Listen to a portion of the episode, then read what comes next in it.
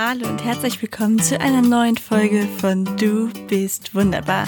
Mit diesem Podcast möchte ich dir zeigen, dass du dich auf gar keinen Fall irgendwie verstellen musst, dass du einfach so sein kannst, wie du bist und dass es ganz ausgezeichnet ist, dass du so bist. Denn kein Mensch ist perfekt und genau das macht doch irgendwie unsere Attraktivität aus, oder nicht? Denn genau darum geht es in dieser Folge. Was finden wir eigentlich attraktiv? Ich habe dazu Forschungsergebnisse von Dr. Martin Gründel durchgelesen und fasse euch mal zusammen, was ich da so für mich daraus mitgenommen habe. Ich fand es auf jeden Fall super spannend und bin gespannt, was ihr so sagt.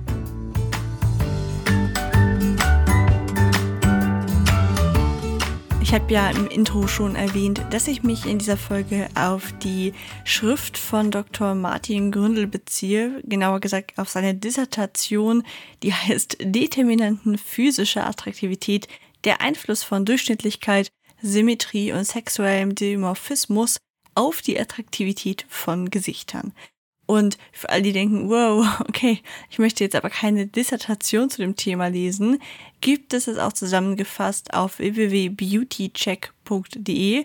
Ich finde, klingt erstmal ein bisschen, weiß ich nicht, komisch irgendwie, aber ist eine seriöse Seite von Dr. Martin Gründel und seinem Team, in denen er immer wieder aktualisiert Forschungsergebnisse hochlädt. Super spannend. Also ich war am Anfang ein bisschen zwiegespalten, ob ich diese Folge machen soll weil ich ja eigentlich immer sage, jeder Mensch ist schön, aber es ist nun mal nicht leugnen, zu leugnen, so, dass es gewisse Sachen gibt, auf die wir reagieren. Und jeder Mensch findet ja trotzdem auch noch was anderes schön. Und ich fand es spannend, sich damit zu beschäftigen, was sind denn so die Forschungsergebnisse dazu. Ehrlich gesagt wusste ich nicht, dass es so ein breites Feld der Attraktivitätsforschung gibt.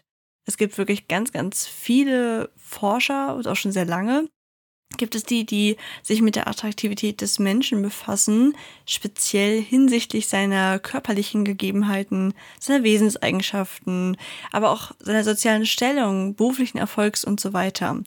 Denn all das wird durch die Attraktivität beeinflusst und deswegen werde ich euch jetzt mal vorstellen, was in diesen Ergebnissen rausgekommen ist. Ich habe das ein bisschen vereinfacht, denn insgesamt stecken da wirklich wie man sich ja schon denken kann, wenn da eine Dissertation hintersteht, ganz, ganz viele Studien hinter, sehr viele Versuche, die auch nochmal quer getestet wurden.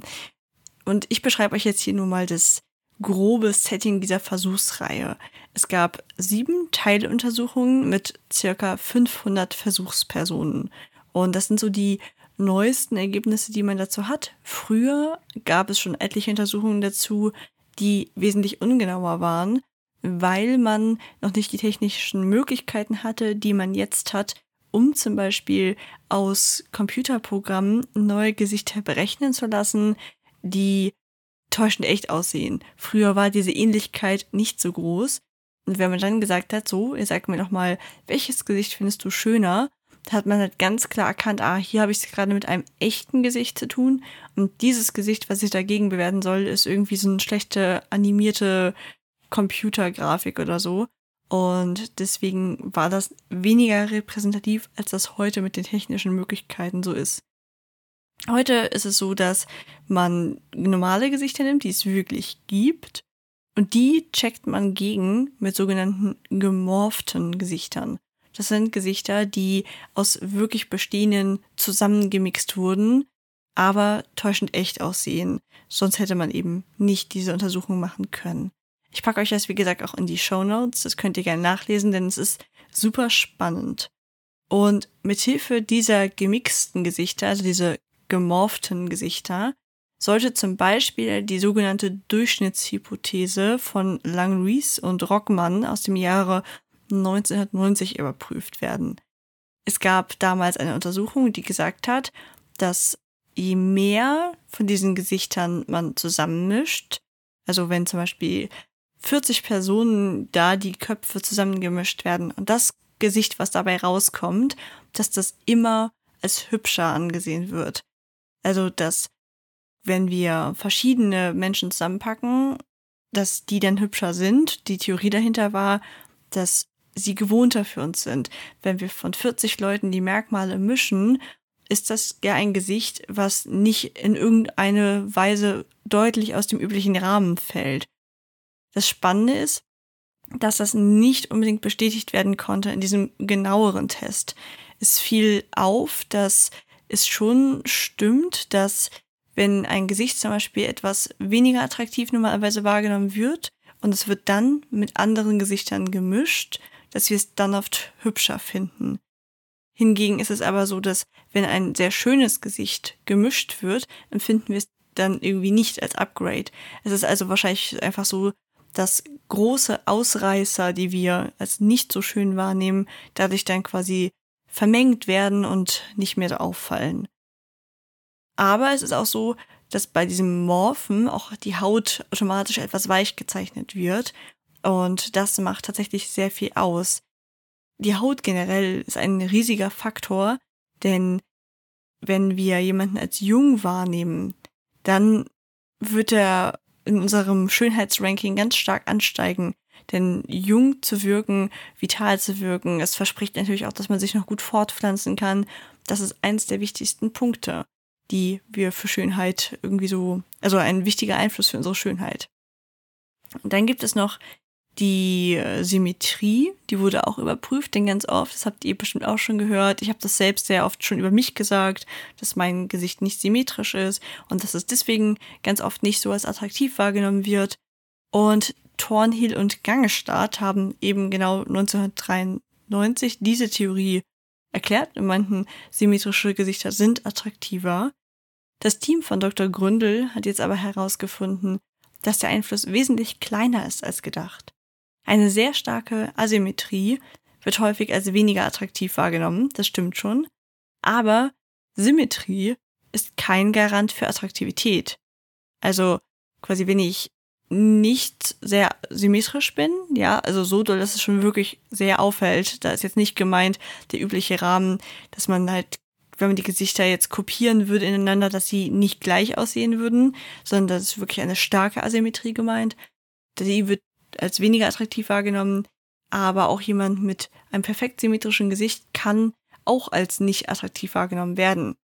Also es ist ein wesentlich kleinerer Einfluss, als man gedacht hätte.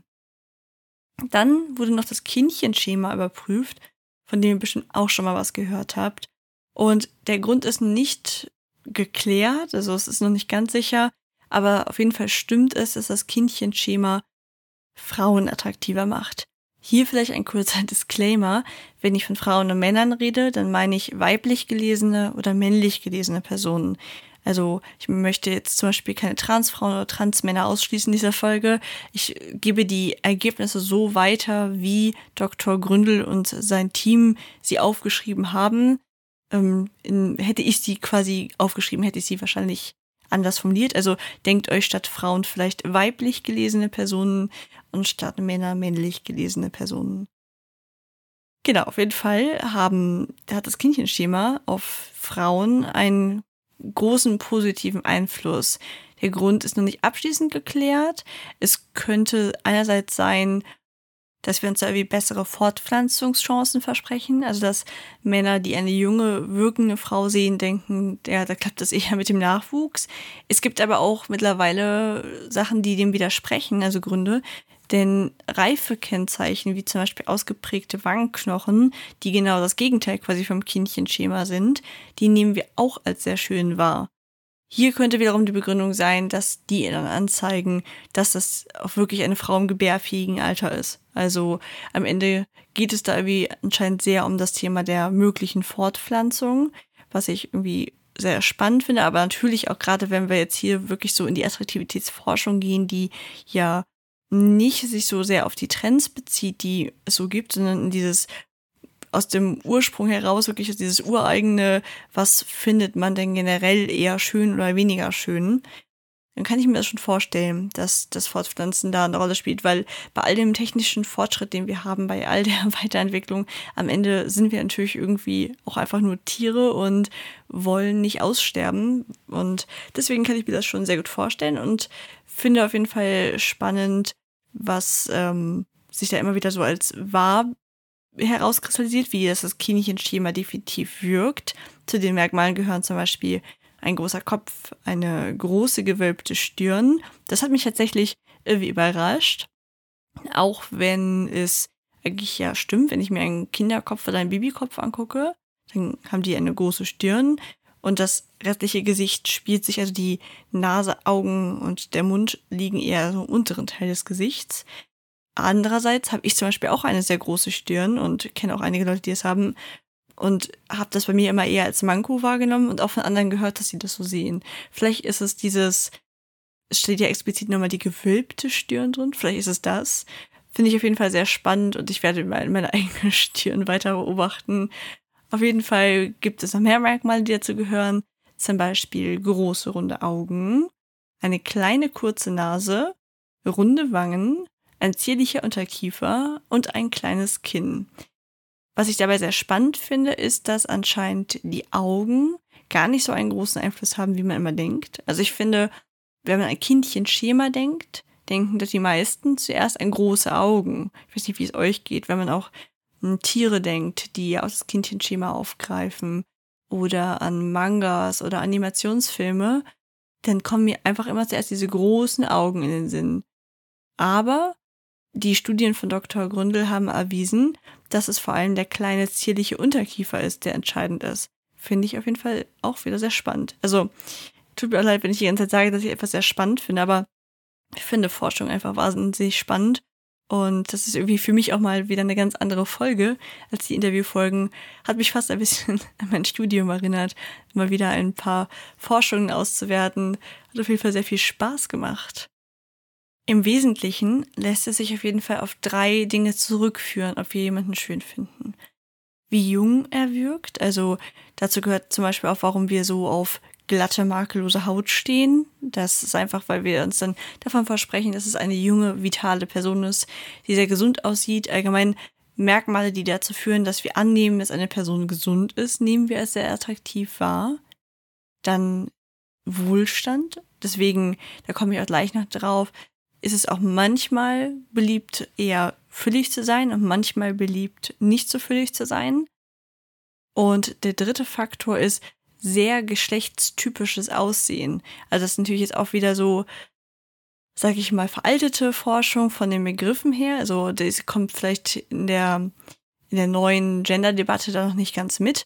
Also vielleicht auch wieder als weiblich gelesene Personen und männlich gelesene Personen dass gerade bei Frauen es dann halt wichtig ist, dass sie eher von der Statur dieses ganz, wie wir das hier in Europa quasi so als klassische Frau sehen oder als klassischen Mann für Männer.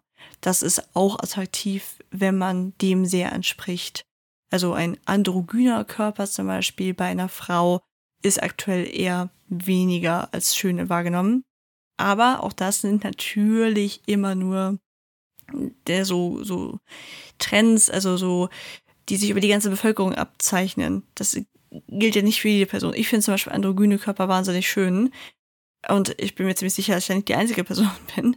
Aber deswegen diese Folge ist, nehmt sie auf jeden Fall nicht zu ernst im Sinne von, dass ihr jetzt denkt, nur wenn ich auf diese Weise aussehe, bin ich schön. Da müsste ich ja alleine schon weinen, wenn ich vorlese, was als Kindchenschema alles passt, weil da trifft auf mich halt gar nichts von zu.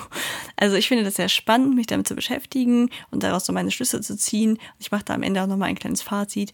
Ähm, aber fühlt euch deswegen bitte, bitte, bitte nicht schlecht. Genau. Ob etwas schön ist, hängt nämlich auch ganz, ganz stark davon ab, wer das betrachtet. Also natürlich gibt es Trends und es gibt Dinge, der, da können wir uns irgendwie nicht so gegen wehren, dass wir die vielleicht auch schön finden. Das ist einerseits antrainiert, aber andererseits sind es auch irgendwie diese Dinge, die uns so in unserer tiefsten DNA quasi zu eigen liegen, weil wir uns dann halt bessere Fortpflanzungschancen versprechen. Das ist das, was ich eben meinte, dass wir da einfach irgendwo auch Tiere sind noch.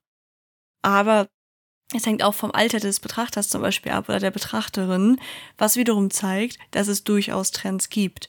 Als Beispiel gibt es gerade so einen Trend, dass die Augenbrauen eher tiefer ruhig liegen können. Also ihr habt vielleicht, wenn ihr an Augenbrauen denkt, auch alle dieses Bild im Kopf, dass es erst so schräg ansteigt und zum Ende wieder absinkt. Das ist tatsächlich was, was Menschen ab 50 nach wie vor immer noch am schönsten finden, weil es ganz lange so überall war auf Covern und so. Und Menschen, die eher jetzt gerade noch so jugendlich sind, scheinen aber einen anderen Trend zu erleben, dass gerade Augenbrauen durchaus modern sind. Und wenn sich das jetzt noch so ungefähr zehn Jahre hält, dann kann man dann wirklich von einem Trend sprechen. Vorher ist es jetzt einfach gerade noch eine, eine Modeerscheinung oder so. Und das finde ich auch wiederum sehr spannend. Also letztlich ist es so, dass das, was als schön angesehen wird in dieser Versuchsreihe, tatsächlich auch nur 88 Prozent der Gesichter, die wir da schön finden, waren alles Computergesichter. Also, wie gesagt, ich fasse das hier ganz kurz zusammen. Deswegen, ich habe irgendwie alleine fünf Stunden auf dieser Beauty-Check-Seite mich dadurch geklickt, weil ich es so spannend fand. Und das Fazit war, dass 88 Prozent dieser Gesichter, die als schön bewertet wurden, nicht die echten Gesichter waren, sondern diese gemorphten Gesichter. Also die Gesichter, die am Computer aus anderen Gesichtern erstellt wurden. Und es wurde auch eine Modelagentur gefragt, ob die die echten Gesichter und die anderen, ohne zu wissen, welche echt sind und welche nicht, bewerten kann darauf, welche sie in ihre Agentur aufnehmen würden. Und die Modelagentur hat nicht eine einzige wirklich vorhandene Frau ausgewählt und ich glaube zwei Männer. Und das zeigt einfach, dass wir völlig unrealistische Maßstäbe an uns und andere Menschen ansetzen. Wir vergleichen uns unbewusst mit den totalen Supermodels auf den Covern und die sind eh schon wunderschön und werden dann da auch nochmal nachgearbeitet. Selbst die sehen ja nicht in der Realität so aus, wie die auf diesen Covern aussehen. Es gibt sogar Kampagnen von Firmen, die mussten wieder rausgenommen werden, weil es dagegen Klagen gab von Verbraucherzentralen, dass die zu irreführend sind. Das, da wurde zum Beispiel, ich glaube, es gab eine mit Julia Roberts, die wurde dann, durfte nicht mehr gezeigt werden, weil selbst Julia Roberts, die ja wirklich eine wunderschöne Frau ist, nochmal so stark nachträglich bearbeitet wurde, dass sie jetzt zu irreführend galt, diese Werbung. Und das finde ich einfach nur krank. Warum muss man denn eine eh schon so schöne Frau dann nochmal so dolle nachbearbeiten?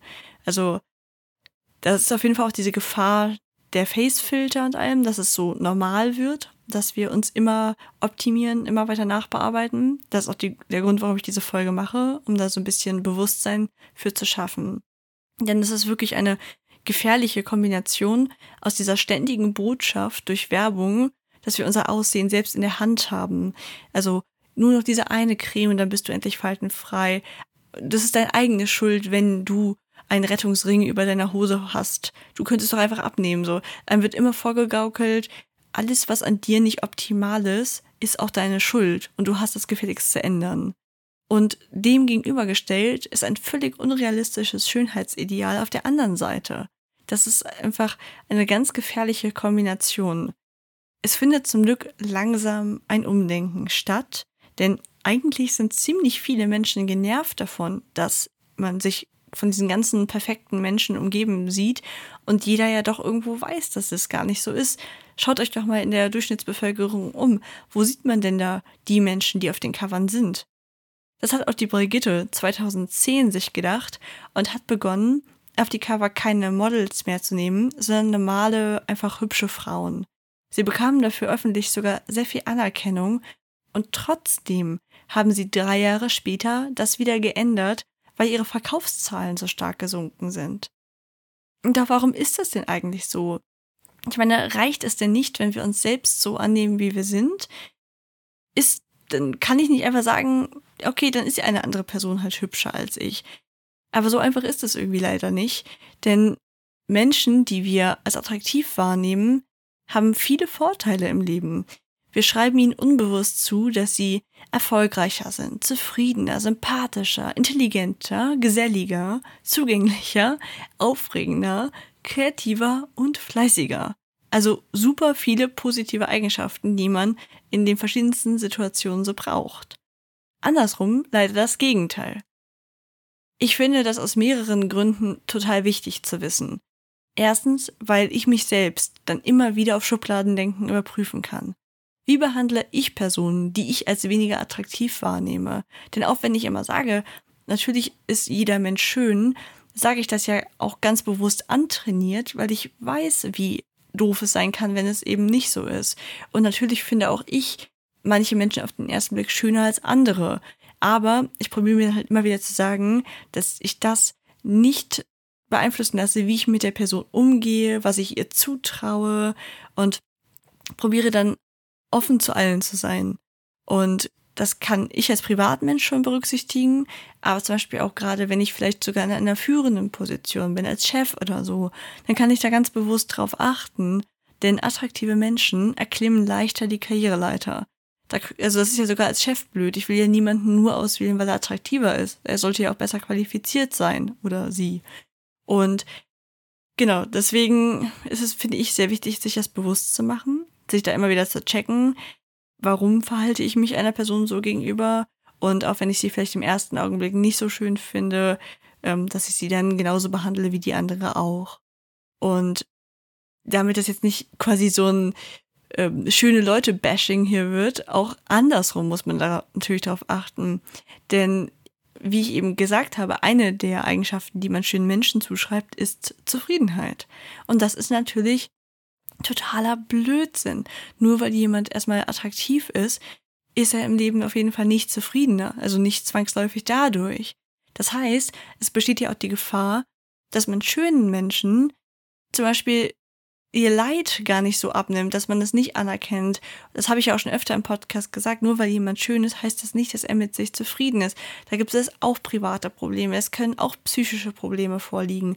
Und es ist einfach verdammt wichtig, dass wir das ernst nehmen, dass wir immer wieder sagen, ja, diese Person ist schön und ich bin auch dann nicht neidisch oder so. Das ist auch eine wichtige Sache, weil ganz oft glaube ich, haben die dann auch damit zu kämpfen, dass man ihnen die eigene Unzufriedenheit so auf sie projiziert und ihnen dann irgendwie dann, ja, wird zum Beispiel gesagt, dass sie dafür bestimmt eingebildet sind oder so, was ja auch überhaupt nichts damit zu tun hat. Also man darf auch attraktive Menschen nicht irgendwie benachteilen, weil die haben sich es auch nicht ausgesucht, wie sie aussehen. Und wenn die davon profitieren, machen die das ja auch nicht unbedingt mit Absicht.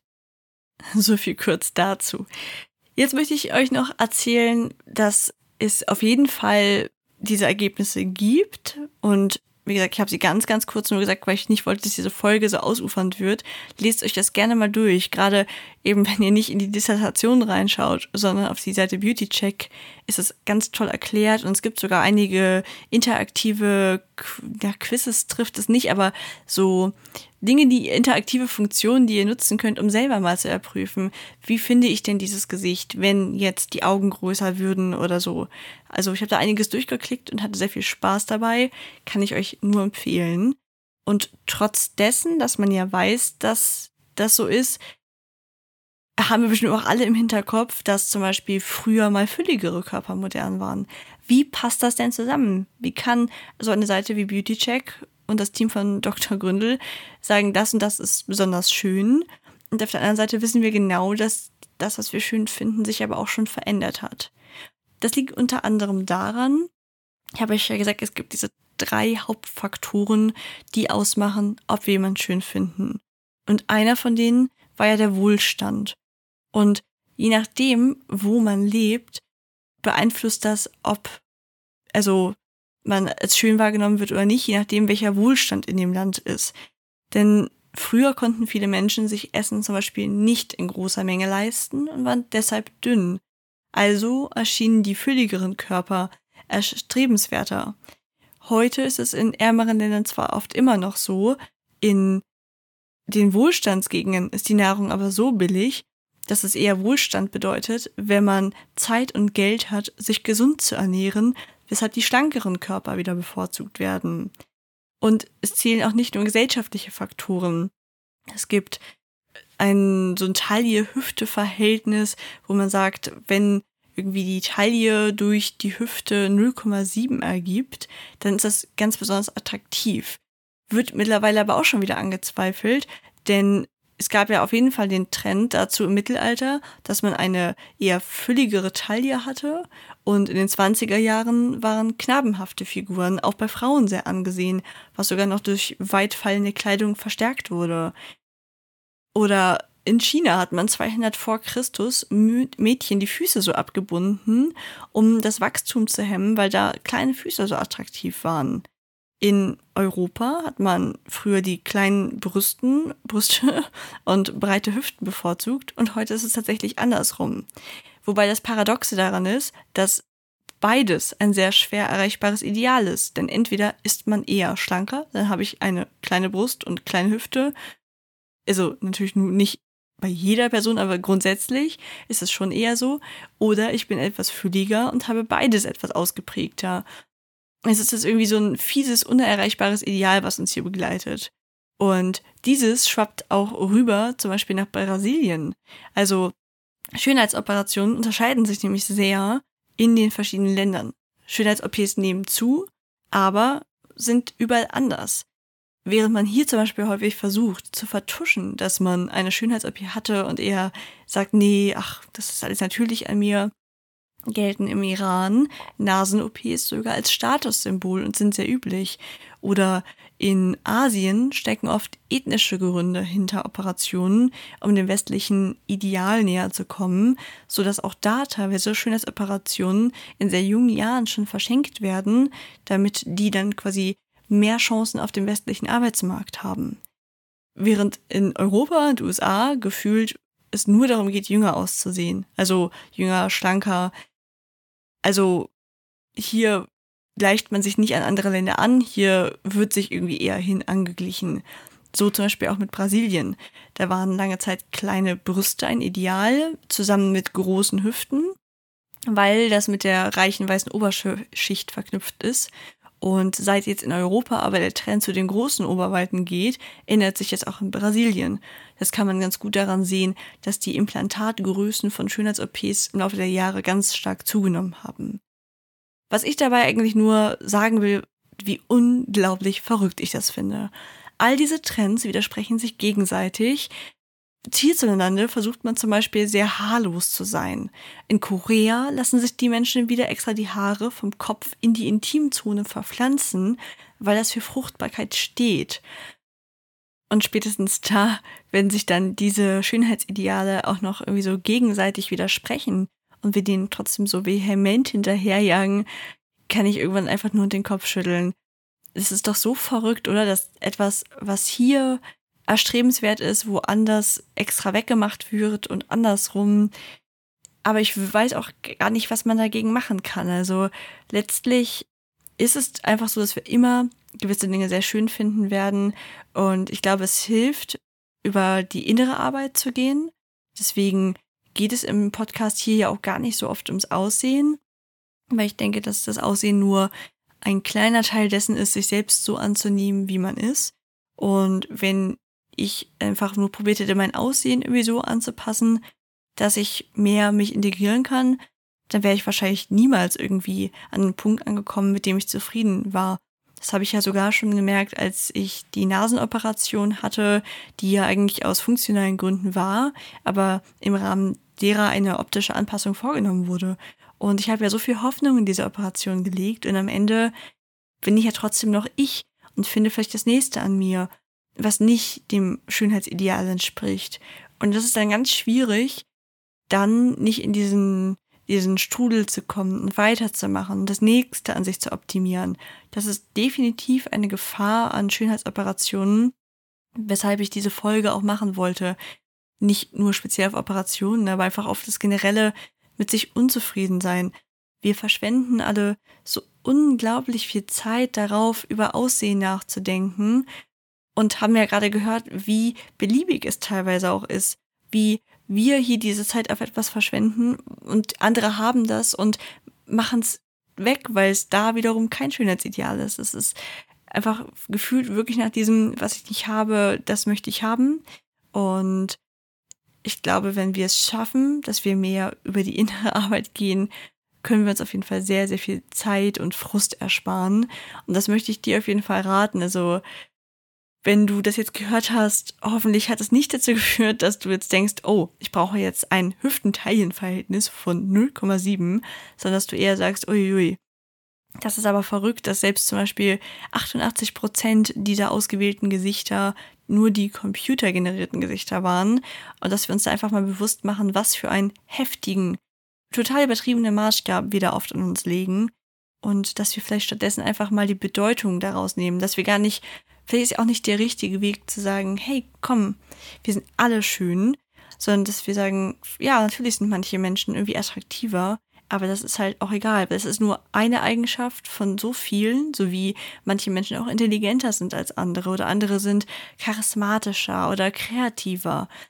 Aber gefühlt ist dieses, diese Eigenschaft Aussehen immer so als die oberste Eigenschaft über allem. Und vielleicht nehmen wir da einfach mal die Bedeutung raus und sagen, okay, wir sehen alle unterschiedlich aus und das ist vollkommen in Ordnung. Und damit möchte ich mich auch schon aus dieser Folge verabschieden. Die Seite findet ihr in den Show Notes, über die ich die ganze Zeit geredet habe, auch mit coolen interaktiven Funktionen. Testet ruhig mal selber, wie ihr ein Gesicht schöner findet, zum Beispiel mit größeren Augen oder nicht. Und vielen Dank auch für das liebe Feedback zu der Folge mit der Leseprobe.